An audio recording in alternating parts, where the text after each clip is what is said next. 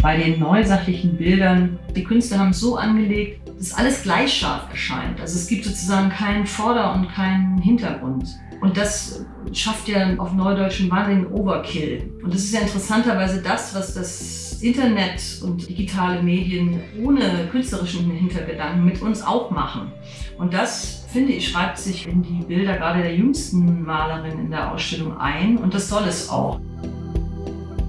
Die Sucht zu sehen. Der Griesebach-Podcast. Als Berlin noch geteilt war, pilgerten Kunstsammler von nah und fern ins Rheinland, genauer gesagt nach Köln.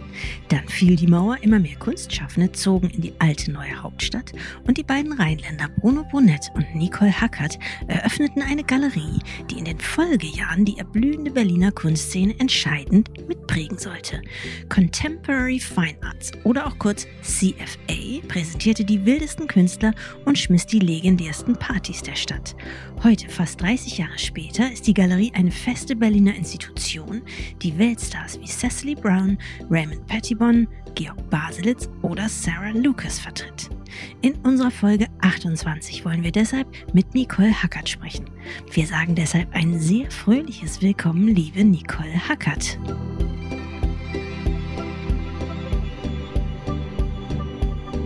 Nicole, Du bist die Mitbegründerin einer der erfolgreichsten Galerien Deutschlands, nämlich Contemporary Fine Arts hier in Berlin, kurz CFA.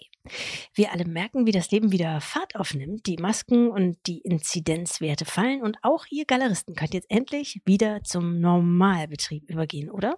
Ja, äh, in der Tat. Also jetzt seit einer Woche sogar ohne Testnachweis und ohne Vorankündigung, was sehr erforschend ist. Eure erste Ausstellung in diesem Normalbetrieb macht bereits von sich reden und sie heißt Neue Sachlichkeit.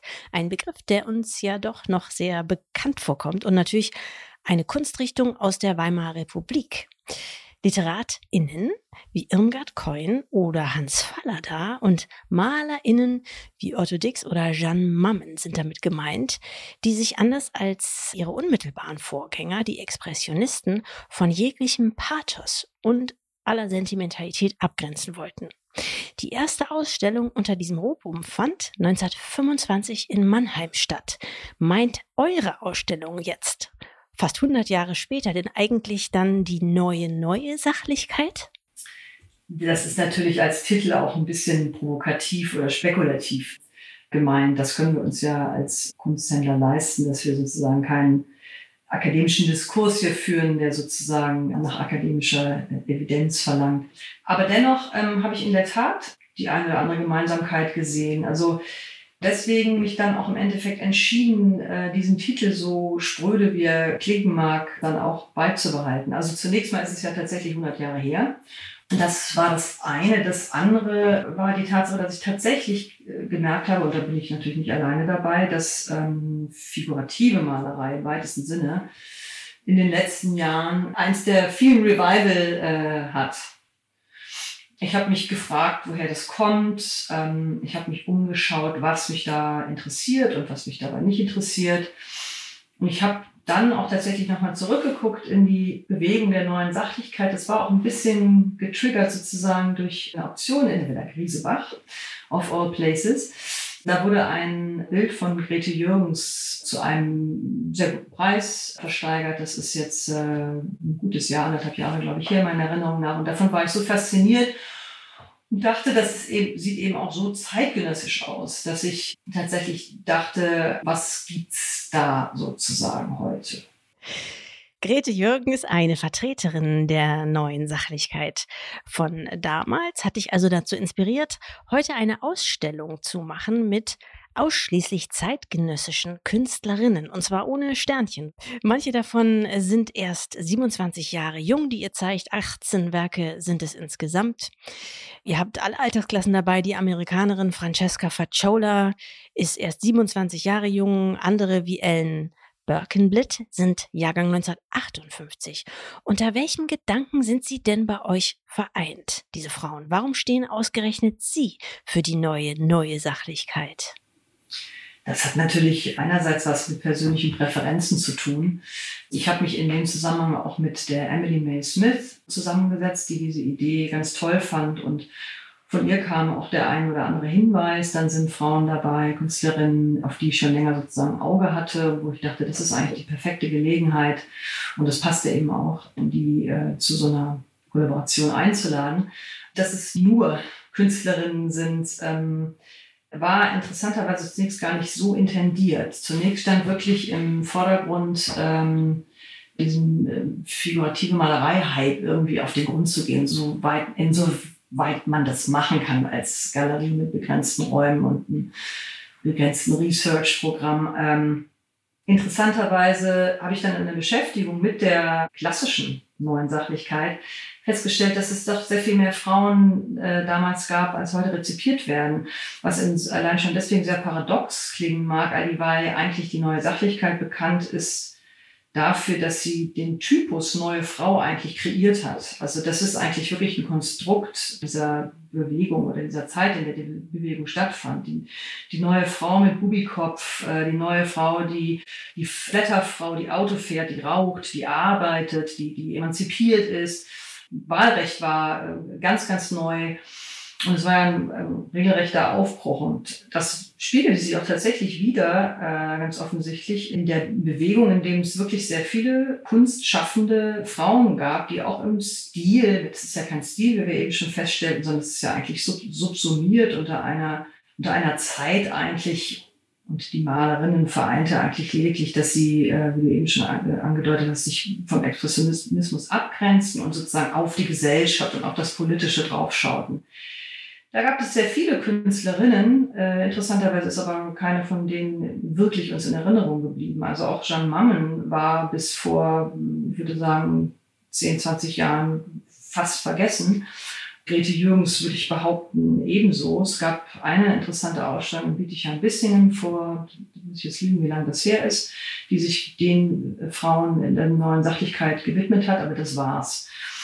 Und deswegen habe ich so ein bisschen gedacht, ja, äh, Herr im Himmel, äh, ich finde aber interessanterweise tatsächlich äh, das, was momentan passiert im Bereich der bildenden, also beziehungsweise der figurativen Malerei, zufälligerweise tatsächlich die meisten Frauen auch interessanter. Also lassen wir es doch einfach mal dabei. Das könnte man jetzt auch überhöhen als eine späte Wiedergutmachung, aber da neige ich nicht so zu. Es ist, wenn dann immer mit einem leichten äh, Seitenhieb zu verstehen. Ja.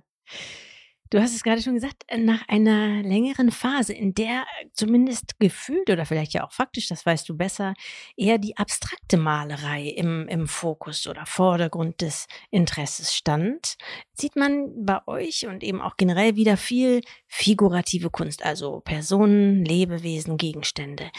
Ist es denn eigentlich normal, dass sich diese beiden Enden der Parabel immer wieder abwechseln oder steckt da ein Generationenwechsel dahinter oder noch ein ganz anderes System, von dem du weißt, aber ich nicht?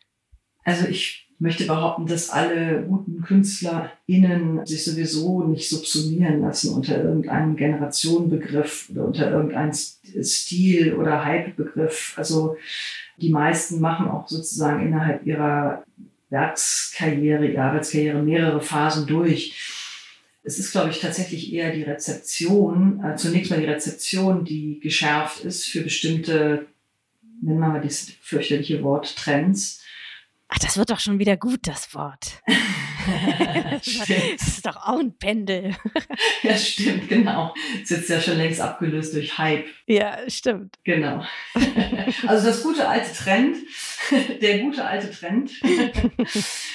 Ich äh, äh, würde auch äh, übrigens von all den Künstlerinnen in dieser Ausstellung äh, behaupten, dass auch die sich keinem Trend untersubsumieren lassen können. Also die Dana Schutz macht das, was sie macht, seit nunmehr 20 Jahren und die passt da gut rein, das auf jeden Fall. Äh, es gibt einige, die das noch nicht so lange machen, die aber auch vielleicht in fünf Jahren wieder was ganz anderes machen. Ich weiß es nicht. De facto ist es so, dass momentan, glaube ich, schon zu beobachten ist, dass eine Notwendigkeit mehr gesehen wird, offensichtlich von Künstlern, sonst würde es so viele Künstler und Künstlerinnen nicht tun, gegenständlich zu malen. Und wir, das vielleicht auch, das ist jetzt eine sehr ihre These, ähm, dass vielleicht auch sozusagen durch diese unglaubliche Reizüberflutung, der wir alle ausgesetzt sind und die ja durch die digitalen Medien nochmal forciert wird, da so eine Gegenbewegung in der Malerei sich formiert. Das ist, das ist möglich, das könnte sein. Also man sieht zum Beispiel sehr, sehr viele afroamerikanische Künstler zurzeit, die werden zurzeit wahrgenommen, die gab es immer, die figurativ malen und Geschichten erzählen, hm, würde ich mal sagen. Die figurativen Abbildungen bei euch wirken ja auf jeden Fall, also in dieser Ausstellung auch sehr äh, umweglos oder auf eine Art wenig geheimkodiert, was ja, glaube ich, auch ein Merkmal der neuen Sachlichkeit damals war, richtig? Ja, das ist ganz interessant. Es gibt äh, meine Mitarbeiterin Dana Zaja, die auch den fantastischen Katalog-Essay geschrieben hat, ist auf einen Alfred Neumeier gestoßen, der 1927 konstatiert hat, beobachtet hat, dass bei den neusachlichen Bildern der Betrachter in eine Position versetzt wird, die sozusagen nicht der natürlichen Sehgewohnheit äh, entspricht. Das heißt, die Künstler haben es so angelegt, dass alles gleich scharf erscheint. Also es gibt sozusagen keinen Vorder- und keinen Hintergrund. Und das schafft ja ähm, auf Neudeutsch einen wahnsinnigen Overkill. Und das war auch intendiert.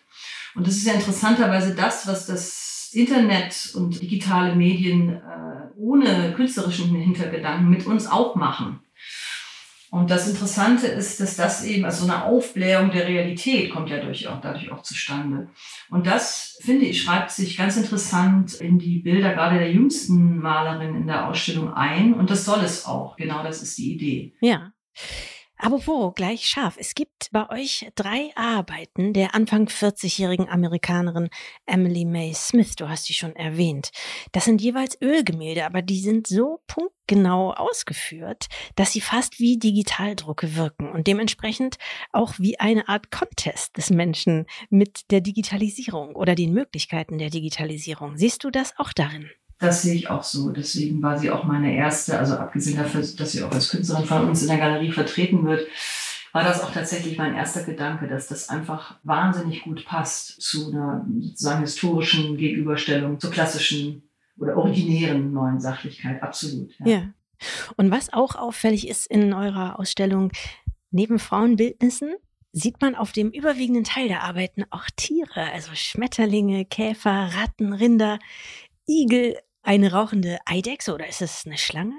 Hat denn das auch etwas mit der Abkehr von Sentimentalität zu tun? Das ist eine gemeine Frage, weil ich auf die nicht vorbereitet war. Das dürftest du vielleicht dann in den nächsten Podcast mit einem Zoologen besprechen. Nein, es könnte zu tun haben mit dieser, was ich eben sagte, sozusagen Abkehr von dieser Schnelllebigkeit und dieser artifiziellen Digitalisierung hin zu so einer vermeintlichen äh, Rücknaturalisierung. Ich weiß es nicht, wie man das nennen kann, aber da habe ich äh, noch keine repräsentative Umfrage unter den Künstlerinnen in der Ausstellung äh, gemacht und ich habe auch noch nicht geschaut, ob das wirklich etwas ist, was nur in den Bildern unserer Ausstellung der Fall ist oder ob man da äh, das empirisch beweisen kann, dass das bei allen figurativ malenden Künstlern, Künstlerinnen ist.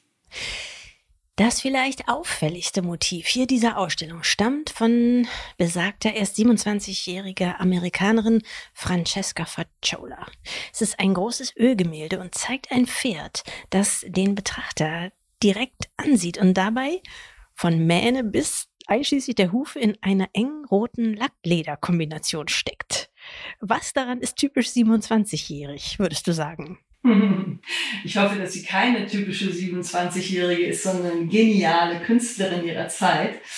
Ich glaube, die ist ganz und gar nicht typisch. Ähm, aber typisch ist wahrscheinlich dieser selbstverständliche Umgang mit den verschiedenen Ebenen von, von Realität. Man sieht ja, dass der Hintergrund könnte eine, was wir noch als Fototapete kennengelernt haben, was du heute aber auch als Bildschirm ähm, hast. Man weiß es aber nicht. Also wenn irgendwas für sie typisch ist oder wenn ich mir wünschen würde, dass irgendwas für sie typisch wäre, dann diese absolute Frechheit, diese Dinge aufeinander prallen zu lassen. Und das, und die größte Frechheit, glaube ich, würde ich sagen, ist dabei noch, dass es dann auch noch alles mit der Hand gemalt ist. Dass sie eben sozusagen sich diese ja auch sehr lustigen äh, Ideen dann eben nicht digital am Computer zusammenbastelt und sie dann ausdruckt, sondern dass sie es wirklich malt. Das ist eigentlich noch die größte Unverschämtheit und Unverfrorenheit dabei, die größte Frechheit im positiven Sinne, würde ich sagen. Dieses Pferd äh, ist natürlich auch wahnsinnig funny und ich glaube, dass also meine Interpretation dessen ist auch, das äh, spielt sicherlich auch ein bisschen auf diese Dating-Apps und die Art und Weise, wie sich Leute auch im Netz begegnen mit all ihren Obsessionen, will ich das jetzt mal nennen. Also so habe ich das ein bisschen gesehen. Und was ich auch sehr interessant finde, ist, dass, ähm, und da sind wir wieder bei Jeanne Mamm, die du anfangs auch erwähnt hast, es gibt von Jeanne Mamm ein Zitat, sinngemäß, ich würde mich so gerne als ein paar Augen nur durch die Welt bewegen, weil sie, wenn ich das richtig äh, rezipiert habe, zwar eine derjenigen war, die sozusagen diese neue Frau ähm, porträtiert hat und auch in, in dem, was man damals Reklame nannte, ähm, für den Broterwerb ähm, auch gemalt und gezeichnet hat, selber aber eher nicht so sehr auf ihr Äußeres nicht nur geachtet hat, auch nicht so zufrieden war und eher in so noch 19. Jahrhundert Kleidern rumlief. Und ähm, das fand ich ganz interessant. Also ich äh, würde am liebsten als ein paar Augen durch die Welt gehen äh, und nichts von mir preisgeben. Und das fand ich natürlich fantastisch, als ich dann die Augen von Francesca, denn das sind ihre eigenen Augen, das hat sie mir noch gesagt. Die Augen des Pferdes. Genau. Sind Francescas Augen. Und das ist natürlich eine lustige Parallele. Wenn man jetzt sozusagen Parallelen ziehen will, ähm, dann hat man da eine. Ja. Mhm. Ja, äh, Stichwort Frechheit, was du gerade sagtest, das ist eh, was die Bilder äh, sonst noch vielleicht beim ersten Hinsehen eint. Also eine beinahe gut gelaunte, ja, Verstörtheit. Auf einem Ölgemälde, das stammt ebenfalls von Emily May Smith, schaukeln Ratten auf fetten Kornähren im Sonnenuntergang. Und auf einer Gouache von Dana Schutz sieht es so aus, als würde im nächsten Augenblick eine Krabbe einem weiblichen Zyklopen in den nackten Schritt kneifen wollen. Ja. Und dann gibt's noch eine sehr feine Marmorspachtelarbeit der Berlinerin Sophie Reinhold. Da turnen nackte Gestalten, biegsam und bester Dinge das Wort Money. Entspricht dieser Eindruck, dieser gut gelaunte Eindruck denn auch dem Klima in der Kunstszene gerade? Das kommt drauf an, wo du dich in der Kunstszene befindest. Also gut gelaunt bist du dann, wenn du, äh, wenn du gerade wahrgenommen wirst. Das trifft auf die meisten der Künstlerinnen in der Ausstellung sicherlich zu. Teilweise aber auch hat diese Aufmerksamkeit Ausmaße erreicht, wo die Künstlerinnen sozusagen auch zum Spielball von Spekulanten geworden sind. Und dann ist die gute Laune ganz schnell nicht mehr so gut, wenn man nämlich selber nicht mehr die Kontrolle über die Dinge hat und die Definitionsgewalt. Da spielst du jetzt vielleicht an auf die Preisentwicklung von der bei euch vertretenen Emily May Smith. Die ist ja, wie gesagt, gleich mit drei Arbeiten zu sehen und ist vor kurzem ziemlich unerwartet durch die Decke gegangen, monetär, oder? Könntest du das, was sie macht und die Entwicklung, die ihre Karriere dann genommen hat, nochmal beschreiben? Kann ich gerne. Sie hat zunächst, weil sie ist gar nicht mehr so jung, sie ist jetzt mittlerweile auch 41 oder 42, zunächst mal ähm, ganz harte Schule durchlaufen, indem sie von Texas, von nicht sehr wohlhabenden Eltern nach dem Studium nach New York gegangen ist und dort erstmal ein hartes Künstlerin-Dasein gefristet hat, äh, Künstlerin-Dasein, dem absolut überhaupt keine Aufmerksamkeit geschenkt wurde. Also ja, es waren locker 15 Jahre, wo sie versucht hat, äh, wie sagt man so schön, das That Ants Meet äh, mit allen Jobs, die dazugehören und hat sich aber nicht beirren lassen und weitergemacht. Sicherlich hat sie auch ihre Malerei weiterentwickelt, das, das steht ja außer Frage. Und ähm, ist dann eben tatsächlich erst, ich glaube 2014 war ihre erste Einzelstellung in einer kleinen, sehr unbekannten, äh, fast schon Pop-Up-Galerie und dann sie so weiter geklettert sozusagen von einer Galerie zur nächsten. Also wir reden von fünf Jahren und das ist natürlich eine Preisentwicklung, die da in keiner Relation steht. Und was für Kräfte sind dann da am Werk? Wer denkt, äh, wir schaukeln uns jetzt bis in die, weiß ich nicht, Beträge? Das sind in dem Fall Chinesen gewesen. Also äh, ich glaube, das wäre tatsächlich auch selbst in New York nicht in diesem Ausmaß möglich gewesen. Also die Amerikaner sind da schon sehr viel äh, spekulativer und ausgabewilliger als die deutschen europäischen Sammler, insbesondere die deutschen Sammler. Aber die äh, Asiaten, die auch eine ganz andere Genese haben von sowas wie Galeriewesen, dass man Künstler langsam aufbaut. Das ist ja eine, eine europäische slash amerikanische Erfindung, möchte ich jetzt mal sagen, dass eine Galerie sozusagen jemand langsam aufbaut, dass sich so eine Karriere auch langsam aufbaut und das bis vor, sagen wir mal, 20 Jahren gab es sowas wie einen Sekundärmarkt, geschweige denn einen Auktionsmarkt für lebende Künstler sowieso nicht. Das ist relativ neu und ähm, das ist wahrscheinlich wie, wer hat die größere Yacht? Das ist ja keine Kunst. Natürlich wird dieser äh, Sammler in Anführungsstrichen das Werk auch toll gefunden haben und daran geglaubt haben, das möchte ich gar nicht in Abrede stellen. Aber er und seine Unterbieter haben da auf jeden Fall das in Höhen getrieben. Das hätte niemand anders gemacht. Es ist einfach so wahnsinnig viel Geld offensichtlich im Umlauf, dass das dann auch schon egal ist und dass sozusagen solche jungen, dann ja doch immer noch jungen Künstlerinnen auch so ein bisschen zum Spielball von diesen Spekulanteninteressen äh, werden, die auch wirklich in gewisser Art und Weise auch verantwortungslos sind. Eine deiner anderen Künstlerinnen in dieser Ausstellung, Dana Schutz, die wir schon erwähnt haben, hat es unlängst mit einer gesellschaftspolitischen Kontroverse zu tun. Unlängst ist auch nicht ganz richtig, das war 2017. Da ist ihr Anmaßung vorgeworfen worden, nachdem sie sich in ihrer Arbeit Open Casket auf einen realen Fall rassistischer Lynchjustiz in Amerika bezogen hat. Werden Künstler heute häufiger auch auf solche Aspekte, also Aspekte wie Gender, Rassismus, Political Correctness oder eben auch wie Dana Schutz, Cultural Appropriation hin abgeklopft? Und wenn ja, von wem? Ähm, das werden sie sicher. Gar nicht mehr nur vom akademischen Diskurs, sondern ähm, vom gesamtgesellschaftlichen Diskurs, wobei das auch Quatsch ist. Es ist ja nicht Gesamtgesellschaft, es ist ja immer noch eine, eine klare äh, Elite keine Frage, dass diese Debatten wichtig sind und überfällig sind. Nur ist die Kunst der geeignete Austragungsort für diesen Maßstab, würdest du sagen? Oder ist es eigentlich ein bisschen grotesk? Ja, zweiteilige, zweischneidige Antwort. Einerseits äh, denke ich, ist die Kunst als der elitäre Haufen, der es immer noch ist, also auch wenn das mittlerweile ein Breitensport geworden ist, sich in Kunst auszukennen, würde ich denken, es ist immer noch eine sehr elitäre Angelegenheit und von eher zu unserem großen Unglück auch nicht unbedingt von bildungsfernen Schichten rezipiert. Und insofern würde ich sagen, es ist sicherlich als Forum, in dem sowas diskutiert wird, ganz richtig. Ich finde es auch absolut richtig und toll, dass mehr eben auf diverse KünstlerInnen geschaut wird, dass die Künstler sozusagen dabei aber eine Art Zensur sozusagen sich unterziehen müssen. Das finde ich grundfalsch. Das ist nicht gut.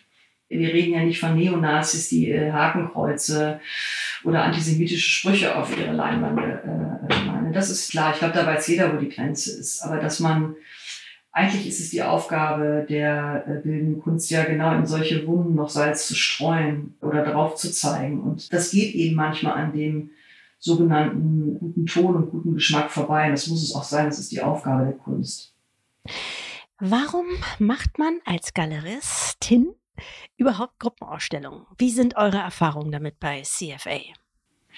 Äh, ich möchte uns jetzt mal dafür loben, dass wir äh, selten einfach so Gruppenausstellungen machen im Sinne von, früher hieß das Accrochage, wo man sozusagen einmal im Jahr, im Sommer, dann eine Gruppenausstellung mit allen Künstlern der Galerie gemacht hat. Wie Weihnachtsfeier so. Genau, das ist die Accrochage.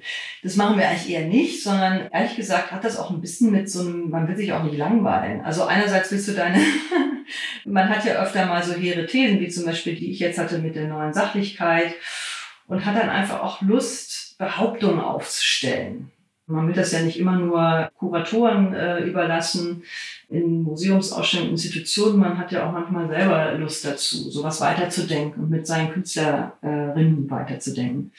Und das ähm, haben wir jetzt tatsächlich häufiger schon gemacht. Das war jetzt nicht immer so spekulativ. Also wir haben zum Beispiel ich habe vor 15 Jahren eine Ausstellung, war eigentlich ganz klassisch, die hieß Kids, wo man Kinderbildnisse von Paula Muttersohn-Becker bis Raymond Pettibone und haben auch noch den Film ähm, von Larry Clark Kids dazu gezeigt. Dann haben wir Max Beckmann im Dialog mit Dana Schutz, was sehr naheliegend ist, äh, Cecily Brown und Ella Kulianskaya gemacht. Da hatten wir sogar, äh, es uns sogar gelungen, Originalwerke ähm, von Max Beckmann dazu zu leihen und die Künstlerin wirklich in Dialog treten zu lassen mit ihm.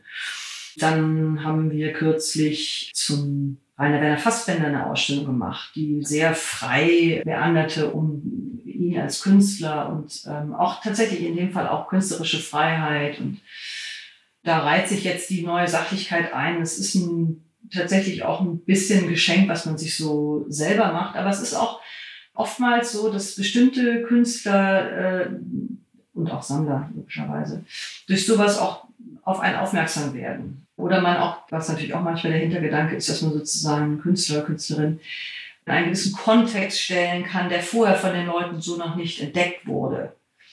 Also man schafft ja ein anderes Spotlight, äh, wenn man einen anderen Kontext schafft sozusagen. Ja. Zum Abschluss, liebe Nicole, habe ich noch zwei Fragen, die wir hier gerne stellen. Die erste lautet, welches ist dein Lieblingsmuseum und warum? Also ich habe äh, sicherlich die meiste Zeit meines Lebens im Museum Ludwig verbracht und insofern ist es wahrscheinlich bis zum heutigen Tag und wird auch noch mein Lieblingsmuseum bleiben. Ich habe da für meine Zwischenprüfung ganz viel gebüffelt, musste jedes Werk in der Sammlung auswendig kennen, datieren können, beschreiben können. Der Dom in der Nachbarschaft, die tolle Zeit, die ich in Köln hatte, spielt ja sicherlich auch mit rein und, und dass ich auch Rheinländerin bin. Und natürlich die fantastische Sammlung die ja ähm, nicht nur das Museum Ludwig, sondern seinerzeit ähm, gehörte das Weiber Frichertz ja auch noch mit dazu. Das würde ich denk, dann schon denken, ist in meinem Herzen immer mein Lieblingsmuseum. ja, das ist nachvollziehbar. Und Nicole, wenn Plausibilität keine Rolle spielen würde, ja, und Geld nur ein geturntes Wort wäre, wie bei Sophie Reinhold, welches Kunstwerk hättest du denn dann gerne in deinem Besitz? Es muss nicht zeitgenössisch und es muss auch nicht modern sein. Ne? Dann, dann, äh, um dann sozusagen auch niemand auf die Füße zu treten und weil es wirklich eines meiner absoluten Lieblingsbilder ist, würde ich sagen, die Dame mit dem Hermelin. Oh ja, das verstehe ich. Ist aber leider in Krakau im Museum und ich, komme ich irgendwie nicht ran. Dann komme ich und guck's mir bei dir an. Es hing ja in, hing ja in Berlin äh, schon mal. Ähm, oh, ist auch schon wieder bestimmt 15 Jahre her, oder? Ist das so lange her? Ich weiß es auch nicht. Ja. Egal. Liebe Nicole Hackert, vielen, vielen Dank für die schöne letzte halbe Stunde mit dir und viel Glück weiterhin bei eurer wunderbaren, gut gelaunten und übrigens auch gut gelaunt machenden Ausstellung Neue Sachlichkeit bei Contemporary Fine Arts. Danke, Nicole. Ich danke. Ein Katalog kommt auch äh, in Kürze raus. Ah, super, dann wissen das die Hörer jetzt auch. danke, liebe Nicole. Okay. Sehr schön. Danke dir war Folge 28 von Die Sucht zu sehen. Wir wünschen Ihnen nun allen einen wunderbaren Sommer und freuen uns schon wieder auf Sie und auf unsere nächsten Gäste. Nach einer kleinen Sommerpause sind wir am 31. Juli wieder für Sie da.